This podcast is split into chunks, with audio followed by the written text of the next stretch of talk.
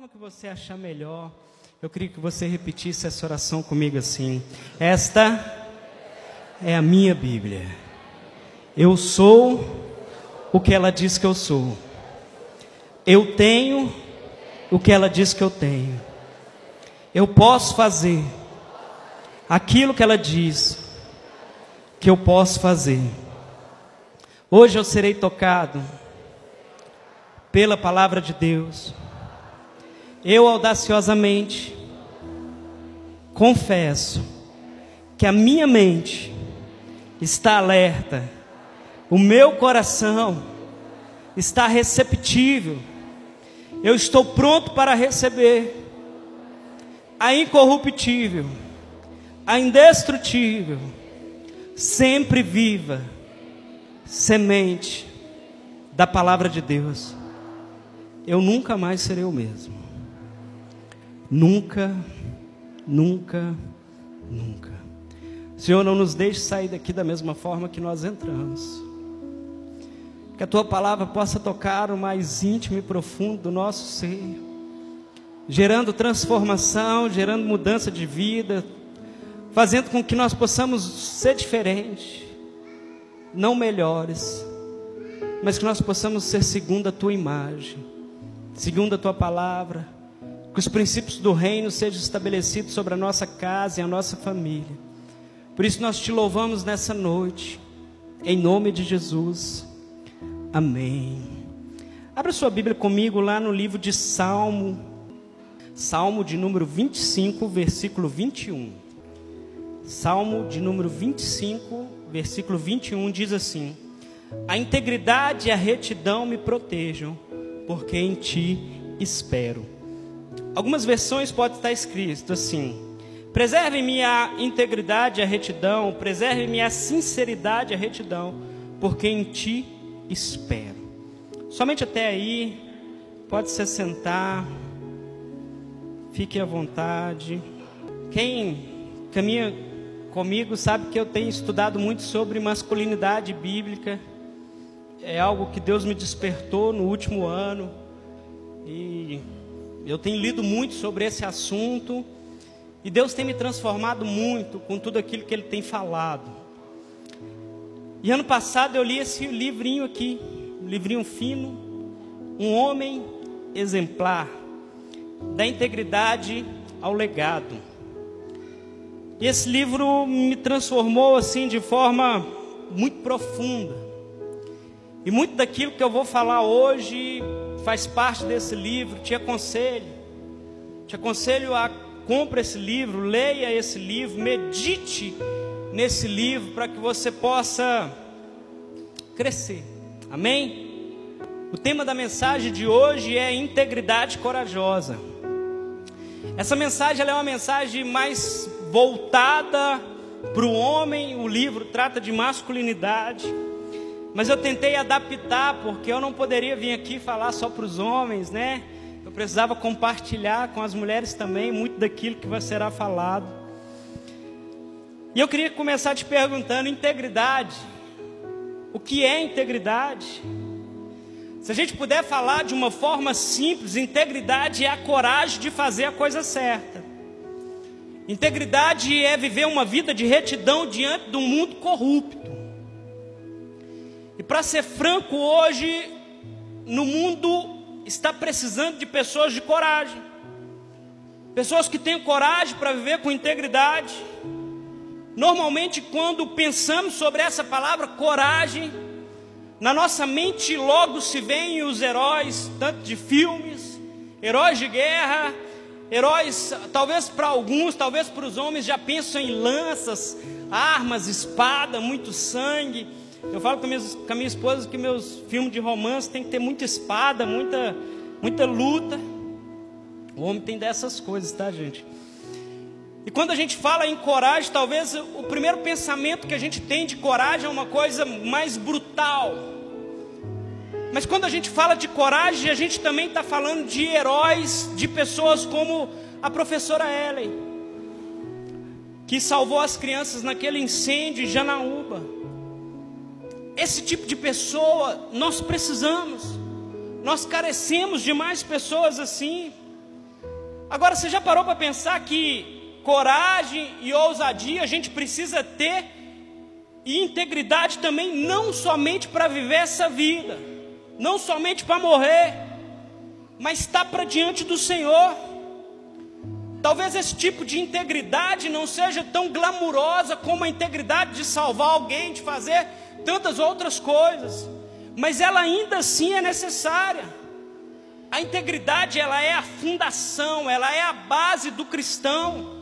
Integridade é algo que deve estar enraizado no cristão. A gente ouve histórias de cristãos que tiveram coragem de morrer por Cristo homens e mulheres que tiveram coragem de ser mártires, de falar assim: olha, eu estou disposto a morrer por Jesus. Eu entendi Jesus de tal forma que eu estou disposto a morrer. E isso é fantástico. Morrer em nome de Cristo. Além de ser fantástico, talvez é um privilégio.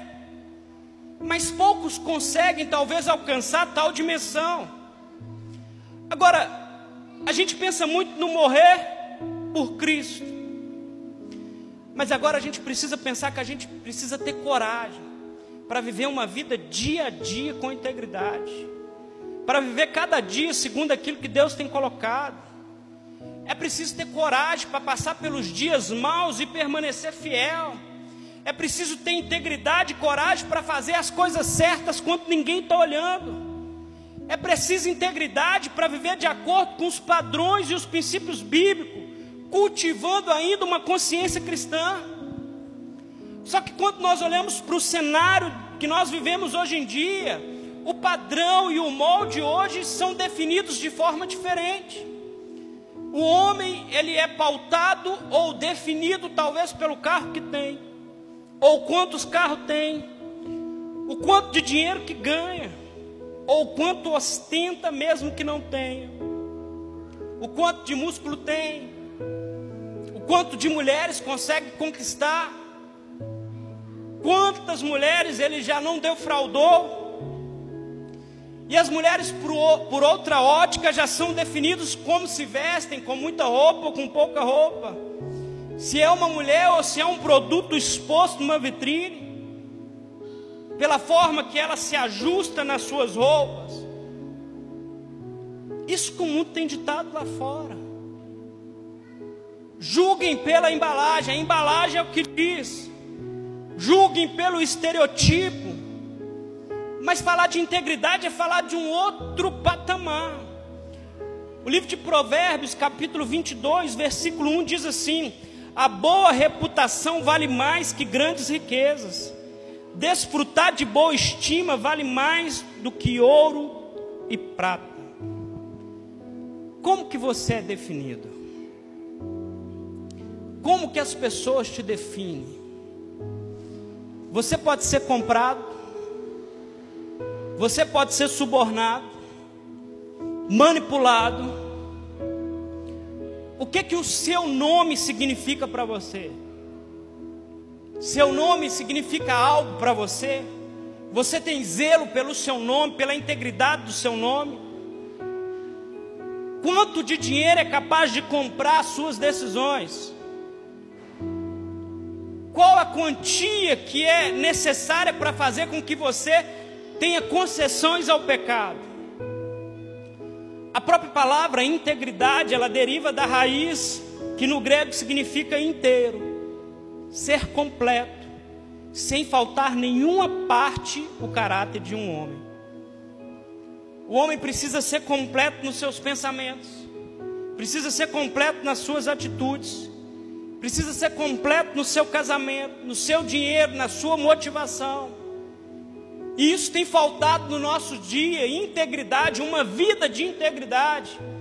Integridade não é uma palavra legal que a gente aprendeu na infância. Integridade é algo necessário, principalmente para quem se diz cristão. E a integridade é algo que nós estamos constantemente desenvolvendo, nós estamos constantemente aperfeiçoando. Filipenses capítulo 1, versículo 6, o apóstolo Paulo diz: Estou convencido de aquele que começou a boa obra em minha vida, vai completá-la até o dia de Cristo Jesus. Texto muito conhecido, nós falamos sobre esse texto. Mas muitos de nós não estamos dispostos a ser confrontados. Muitos de nós não estamos dispostos a permitir que a nossa vida seja mudada. A gente precisa permitir que áreas da nossa vida sejam tratadas, que o nosso caráter seja tratado. E talvez nesse tempo de pandemia, Deus tenha tentado tratar com seus filhos. Talvez você possa ser muito bem sucedido financeiramente, no trabalho, no casamento, mas talvez tenha áreas da sua vida que precisa ser tratado. E nós vivemos uma geração que não quer ser tratada. Uma geração que acha que sabe de todas as coisas e o que eu não sei, eu olho no YouTube e aprendo. Quantos de nós talvez não julgamos que sabemos demais? Quantas vezes não vimos pessoas com um futuro brilhante? Pessoas que tinham tudo para ir longe. E eu não estou falando somente dentro da igreja. Só que são pessoas que tinham problemas de integridade, problemas de caráter. E aí, de repente, essas pessoas trocam tudo por prazeres momentâneos vive um desejo desenfreado ao qual não consegue contê-los. O que aconteceu para muitos do dia para a noite foi um processo gradativo de queda. Integridade. E a gente precisa pensar quem nós somos. Nós estamos aqui e a gente se diz cristão.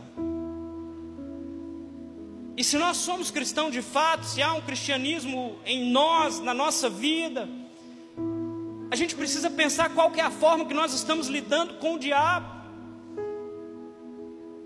Em um desses livros que eu li, o autor fala assim: olha, se o diabo não te incomoda, se pessoas indo para o inferno não te incomodam, se pessoas vivendo uma vida de pecado distante de Cristo não te incomodam, Talvez você e o diabo se tornaram amigos e você ainda não percebeu. Se sua vida não é uma vida de integridade, de retidão, talvez você e o diabo estão caminhando de mão dadas, porque o pecado já não te incomoda mais. A acomodação com o pecado começa pequena e vai crescendo gravitativamente até que, bum, vem a queda integridade. Como a gente precisa ter coragem nesses dias para ser íntegro, para viver uma vida de retidão, para cumprir aquilo que foi falado, para cumprir aquilo que foi combinado. Eu lembro que meu pai me contava de um tempo onde que os homens eram definidos por sua palavra. Os contratos, os papéis vieram porque as palavras já não mais se tornaram válidas. A palavra do homem já não vale mais. E quando eu falo homem, não estou falando só do sexo feminino. Mulheres, não se sintam isoladas. Serve para você. Negócios eram fechados, dinheiro emprestado, propriedades compradas ou vendidas com um simples aperto de mão e o empenho da palavra. Um tempo hoje que a gente não vê mais, porque a palavra empenhada já não mais tem valor. Um tempo onde se preferia morrer do que deixar de cumprir um acordo, um compromisso assumido. Era considerado um elogio alguém virar e falar assim: Não, Fulano é homem de palavra. Fulano é de palavra. Se Fulano falou que vai fazer, ele vai fazer. Hoje em dia a palavra já não mais tem um peso. Porque parece que aquilo que nós falamos nós não estamos ouvindo. E eu sempre ministro falo, olha, eu estou falando e estou ouvindo.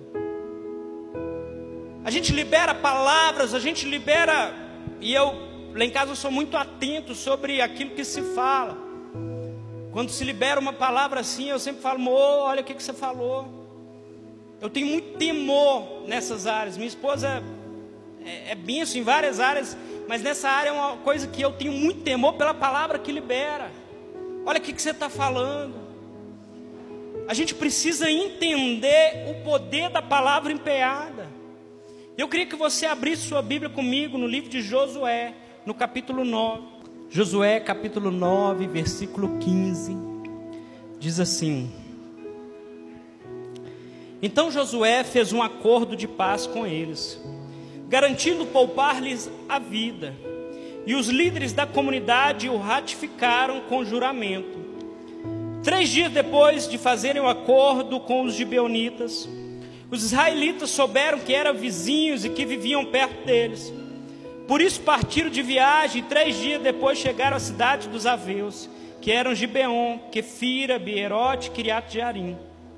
Mas não os atacaram, porque os líderes da comunidade lhes haviam feito um juramento em nome do Senhor, o Deus de Israel. Toda a comunidade, porém, queixou-se contra eles. Essa história fala do tempo Moisés tinha tirado a nação de Israel que estava cativa do Egito. Moisés agora começa a peregrinar com esse povo pelo deserto. Vou fazer um resumo aqui para vocês.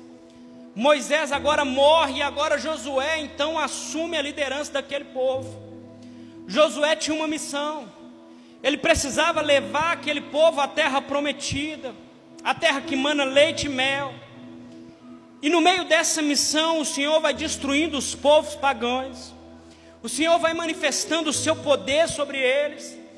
Para que se chegasse na terra prometida, era necessário que alguns povos fossem destruídos. E a nação de Israel vinha e ia combatendo. E muitos deles estavam temerosos, porque sabia que a nação de Israel era um povo muito numeroso, um povo muito grande. E sabendo o povo gibeonita que não teriam como vencer o povo de Israel, eles falaram: olha, na espada não tem como. Vamos mudar a forma, porque na espada a gente não vai conseguir romper com esse povo.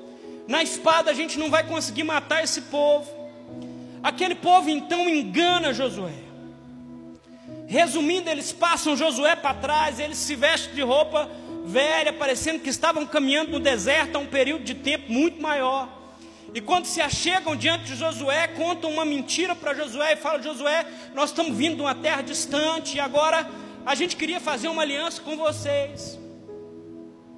E Josué, sem consultar o Senhor, sem, sem discernir o que estava acontecendo, e o foco hoje não é, da palavra não é sobre alianças que nós fazemos, mas Josué então faz uma aliança com aquele povo. E daquela aliança era uma atitude condenável para Deus.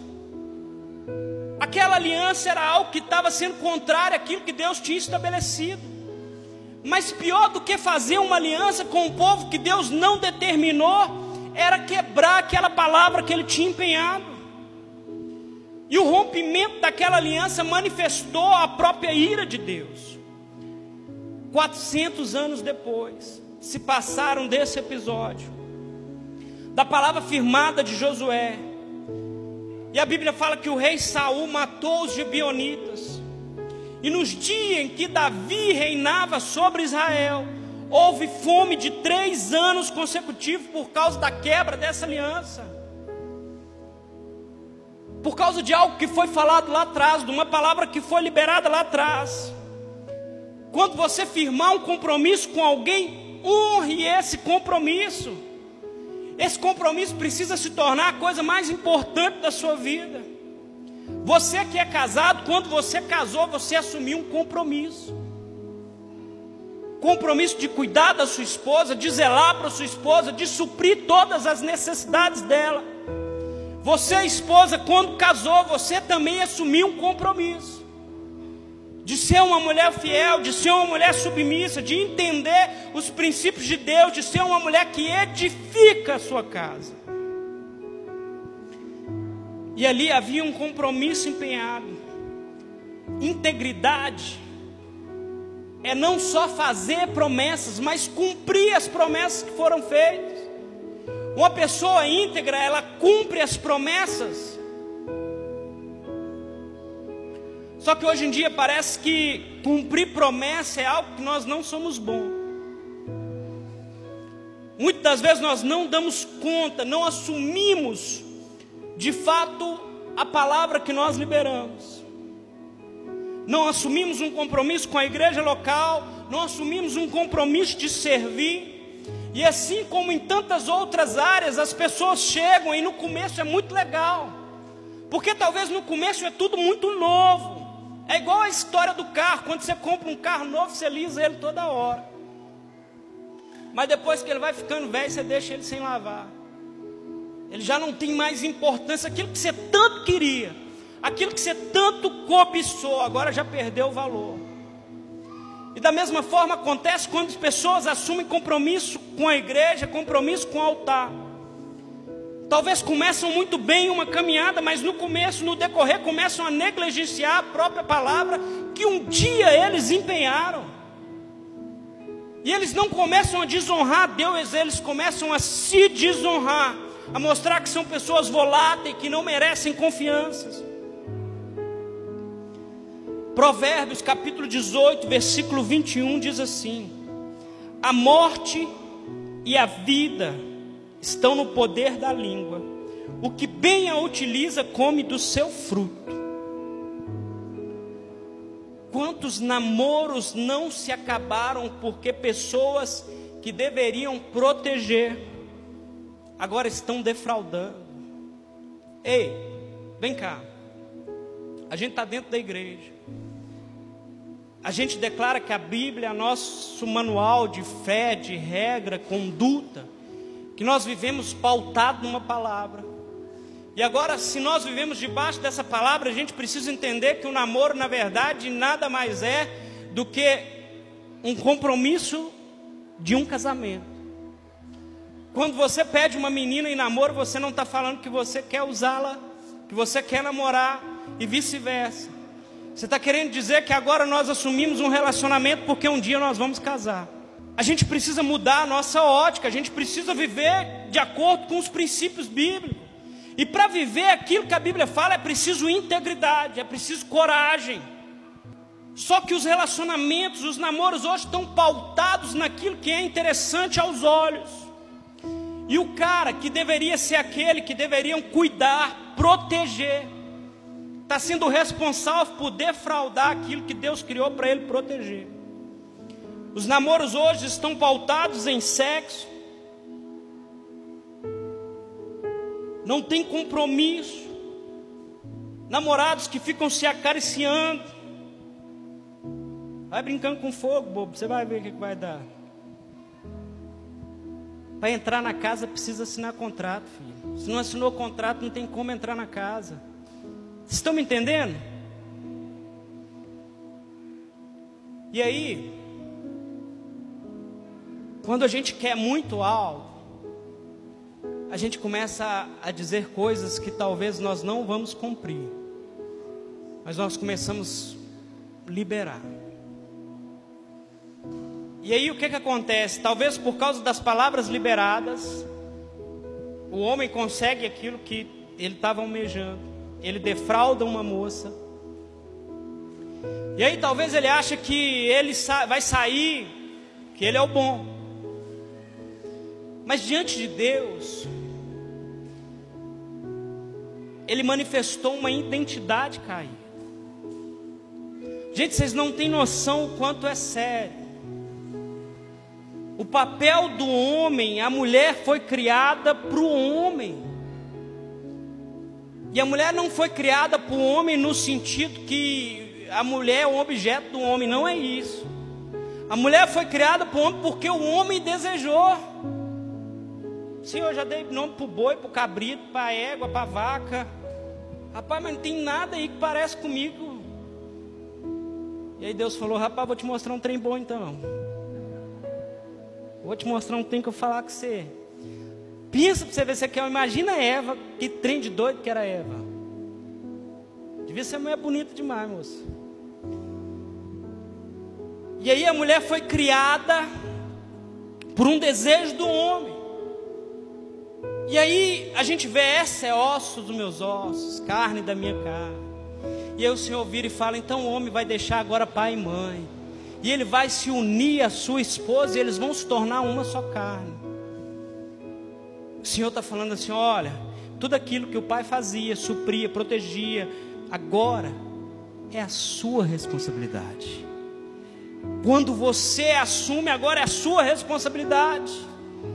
E aí, em vez de, de viver essa responsabilidade, o homem ele tem defraudado e ele não quer ser íntegro. Quantos homens que após empenhar uma palavra de casamento não conseguem mais ser fiel a tal palavra? São controlados por desejos. Gente, pensa numa coisa que é difícil, mas é difícil mesmo. É ser um homem segundo os princípios bíblicos. Vocês não têm noção o nível que é, o nível que Deus cobra de um homem segundo o propósito dele, um homem que segue esses princípios. Porque um homem de verdade, ele é aquele que vai proteger a sua esposa, ele é que vai cuidar, ele que vai amar, ele é aquele que está disposto a morrer. Mas o diabo tem invertido a ordem dos fatores. Aquele que estaria disposto para morrer, agora ele é o que está matando. Aquele que deveria preservar é o que está defraudando. Todo mundo comigo, amém? Como pai, eu tenho aprendido que tudo que eu falo tem um peso enorme para minhas filhas. Eu sou cobrado por aquilo que eu falo para elas por cada palavra, por cada promessa que eu faço. Gleice me deu uma cana que você não sabe o problema que essa cana me deu. Pai, descasca a cana. Pai, descasca a cana. Amanhã eu descasco. Mais tarde eu descasco. Amanhã eu descasco. Pai, já deu de promessa. E talvez vocês podem falar assim: nossa, mas isso é uma coisa tão simples. Mas é simples mesmo. E a gente começa errando é no simples. Porque as coisas grandes a gente vai desviando, mas as pequenas começam a vir. E aí o negócio começa a ficar ruim. Eu tenho aprendido que, como pastor, a palavra que eu falo aqui no púlpito, as promessas que eu faço, eu sou responsabilizado por tais anúncios. E é importante a gente honrar a palavra, tanto nas coisas grandes, tanto nas coisas pequenas. Aquilo que Deus determinou para que você faça, faça. Se você assumir um compromisso de ser um namorado, seja segundo aquilo que Deus estabeleceu. Se você é um marido, seja segundo aquilo que Deus estabeleceu. Maridão, sua esposa não tem a condição, nem física, nem psicológica, nem biológica, para trabalhar e ser uma parceira sua da forma que você está pensando. Pastor, você está falando que é errado a mulher trabalhar? Não, não é isso que eu estou dizendo. Estou dizendo que ela não tem o mesmo pico que você. Que ela vai te ajudar, que vai acontecer, mas chega um momento da vida que não queira compartilhar. Porque tem muitos homens que não estão querendo uma mulher, estão querendo um sócio de negócio. E são nas coisas simples que a gente precisa ter integridade. Se você falar, olha, eu vou chegar às seis horas, chega às seis horas. Se você falar, eu vou tal horário, então vá. Eu vou ligar para alguém, liga. Tempo de WhatsApp, ligação é top das galáxias. Falou que vai ligar, liga. E no trabalho, não, vou te entregar tal dia, tal dia eu entrego, está mentindo. povo da igreja está mentindo. E mentindo descaradamente. Tem como integrar, integrar, in, deixa eu ler, entregar, aleluia, tal dia. Se tem, tem. Se não tem, não tem. Não, não dá, não consigo, não posso. Mas não, mas é porque eu vou vender, perder a venda, você vai perder agora não é a venda, é o cliente, porque se você mentir, nunca mais ele vai te procurar. Seja íntegro. Tem um estudo que mostra que o percentual dos brasileiros, das pessoas hoje, acreditam que a mentira faz parte da nossa vida. É algo normal dentro da vida. Pastor, você está falando que essa pesquisa é para o povo lá de fora. Não, essa pesquisa foi dentro da igreja. Mentira é pecado. Gente, como que eu já testemunhei mentira? Como que eu já fui, já vi irmãos que mentem para satisfazer talvez os seus próprios desejos, irmãos que mentem para separar pessoas, para criar confusão, intriga e contendas dentro da igreja. Olha, se você é casado, você precisa entender que a sinceridade com a sua esposa, com o seu marido, quando vocês errar, não escondam. Esposa e marido, vocês não devem nunca mentir um para o outro. Como que é feio. Como que é feio esposas que mentem para maridos, maridos que mentem para esposa. A força do seu relacionamento ela precisa ser construída com a base que chama confiança mútua. E confiança só é gerada dizendo a verdade. Pastor Márcio fala, olha, 100% de confiança é 100% de confiança. 99% de confiança e 1% de desconfiança é 100% de desconfiança. 99% é o mesmo que nada. Ou é tudo ou é nada. Quantos maridos não mentem para a esposa? Vamos, vamos melhorar, vamos falar a real. Quantos maridos morrem de medo da esposa? Gente, toma postura. E como que é comum a gente ver mulheres que mentem para os maridos. Pastor, não minto, eu oculto. Para mim está na mesma coisa. É farinha, tudo do mesmo saco. Tanto quantas mulheres não manipulam, acham que o marido é muito bobo, esconde alguma coisa, não fala tudo aquilo que deveria ser falado e começa uma mentira, e quando você, mulher, está mentindo para o seu marido, ele pode não estar tá sabendo, mas Deus está vendo e está falando assim: ah, sua manipuladora, parente de Eva, ó Eva se manifestando na sua vida. Nós que decidimos como nós vamos viver, e um abismo puxa outro abismo. São pequenas coisas. Você começa agora com uma, com outra, com uma, com outra e vai puxando. Daqui a pouco você entrou num buraco tão grande que você não consegue nem sair dele. Pessoas que caminham próximo de mim sabem o tanto que eu detesto mentira. Como que a mentira tem poder de me tirar do sério, de me fazer ficar invocado. Você que é filho, quem é filho aí, dá um glória a Deus. Amém. Todo mundo é filho. Que se tivesse alguém aqui que não fosse filho, eu ia falar: Meu Deus. Eu vou falar um pouquinho para os jovens: Filhos, não minta para os seus pais.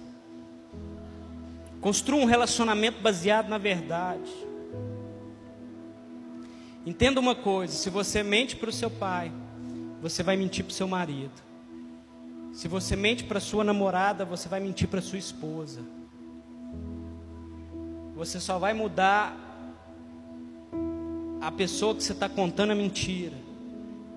Mas a mentira vai continuar fluindo de você. E sabe por que, que nós somos uma geração que talvez utiliza a mentira como meio?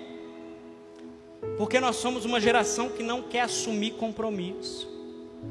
Nós somos pessoas que muitas vezes não estamos dispostos a pagar o preço das nossas ações, não estamos dispostos a pagar o preço das nossas atitudes. Erramos e aí para que for, que seja acobertado, nós mentimos, ocultamos. A gente precisa aprender, se eu errei, eu preciso assumir tal postura. Eu preciso assumir tal atitude. Integridade corajosa.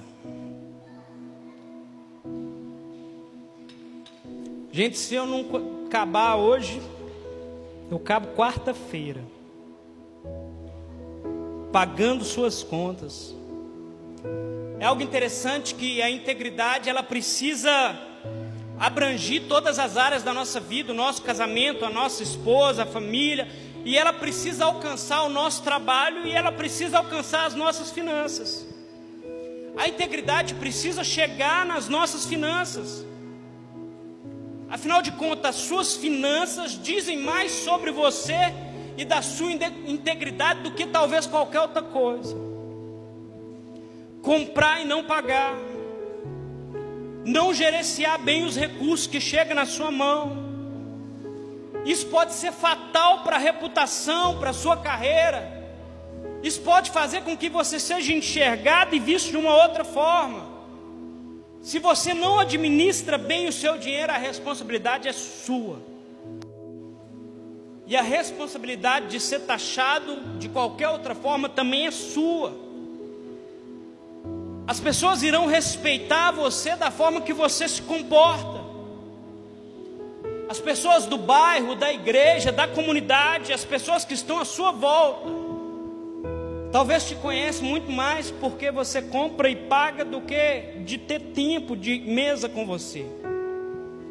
E quanto mais o tempo passa, mais isso se torna crucial. Maior vai ser a sua pontuação com os irmãos, maior vai ser o crédito que você tem.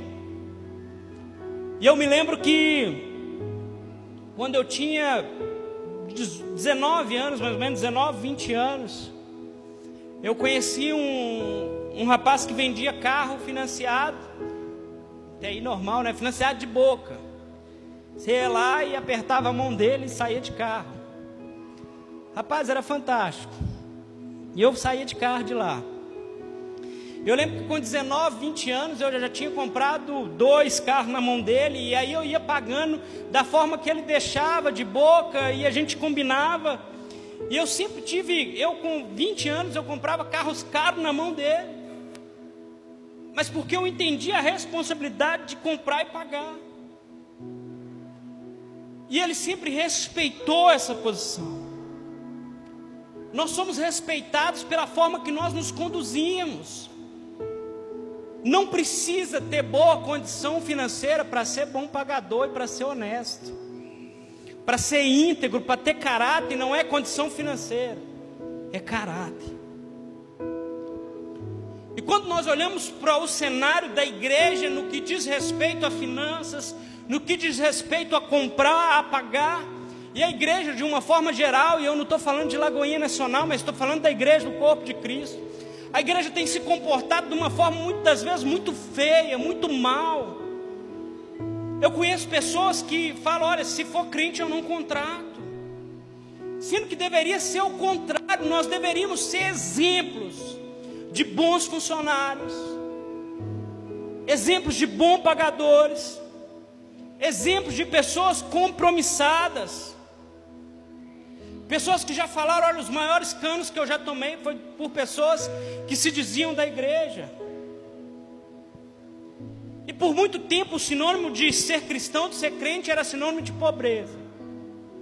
Se imprimiu na década de 80 até o princípio da final da década de 90 que ser cristão era viver uma vida miserável. Mentiras que o povo foi caindo e foi se enredando. Então o povo nunca preocupou em estudar, o povo nunca preocupou. Gente, a gente precisa estudar. Ei, você que é jovem, estude. Vai fazer faculdade, vai crescer na vida, vai ser alguém. Você é jovem, seu pai está pagando seus boletos, está pagando suas coisas, mas até quando? Até quando seu pai vai pagar as coisas para você? Aí o cara não casa, porque ele não, não tem condição de se manter. Tem um ditado que fala: quem casa quer casa. A Bíblia fala aquele que pensa em casar, que ele primeiro cuida da vinha. Tá, a Bíblia está falando o seguinte, queridão: se você está querendo casar, se você está querendo assumir um compromisso, primeiro você precisa ter como sustentar aquele compromisso que você está querendo arrumar. Porque muitos casamentos vão à ruína por causa de insegurança financeira e demais outras coisas. Falando nisso, nós lançamos uma série de mensagens a respeito de casamento. Já postou um vídeo, vai postar outros depois. Assiste lá. Romanos capítulo 13, versículo 6 diz assim: Por esta razão também pagais tributos, porque são ministros de Deus, atendendo sempre a isto mesmo. Portanto, dai a cada um o que deveis, a quem tributo, tributo, a quem imposto, imposto, a quem temor, temor, a quem honra, honra. A ninguém devais coisa alguma a não ser o amor com que vos ameis uns aos outros, porque quem ama aos outros cumpriu a lei. Quando a gente olha esse mesmo princípio, para mim vale acerca de quesito de dízimo e ofertas. Se eu não consigo ser íntegro na minha vida financeira com aqueles que estão lá de fora, provavelmente não vou conseguir ser íntegro diante do Senhor. Como terei integridade nas minhas obrigações, na minha vida com Deus? Tem uma história de um missionário mexicano que ele conta o seguinte: ele pegou carona um dia com um pastor indo para um local. E aí, naquele bate-papo entre o missionário e o pastor, pastor confessou para o missionário, falou: olha, ultimamente eu não tenho sido dizimista, eu não tenho devolvido dízimo. E o missionário virou para o pastor e falou assim: para o carro, para o carro. E o pastor falou assim: mas aqui é muito perigoso, aqui é, é, tem ladrões, não é legal, você corre um grande risco. E o missionário respondeu para ele: eu prefiro correr o risco de homens que roubam outros homens, do que correr o risco de andar com um homem que tem roubado ao Senhor. A última área da nossa vida que precisa ser íntegra são as nossas finanças, em todos os quesitos. As nossas finanças dentro da nossa casa, dentro do nosso lar, a forma que nós gerimos, a nossa finança dentro da igreja. Gente, preste muita atenção. A Bíblia fala que aquele que não cuida dos seus, do, da sua casa, ele é infiel e cuidar dos da sua casa é se importar com eles tanto financeiramente, pensar antes de gastar, porque talvez você gasta aquilo que não deve e vai colocar a sua família numa condição financeira ruim, porque você não prestou atenção, porque você não teve zelo com a sua casa. Integridade é a fundação de quem você é. Integridade é a fundação do que a sua família vai se tornar. Aquilo que a sua família vai se tornar é aquilo que ela está vendo você fazer. Integridade determina o seu sucesso nos negócios. Integridade é também como você comporta quando ninguém está olhando. Integridade é viver uma vida de temor diante de Deus. É se importar com aquilo que a palavra de Deus diz. E para viver com integridade requer coragem. Você precisa ser corajoso. Você precisa ser corajoso para fazer a coisa certa. Talvez de tudo aquilo que foi pregado, de tudo aquilo que foi falado aqui, você deve ter pensado assim: nossa, mas eu queria ouvir um outro tipo de palavra.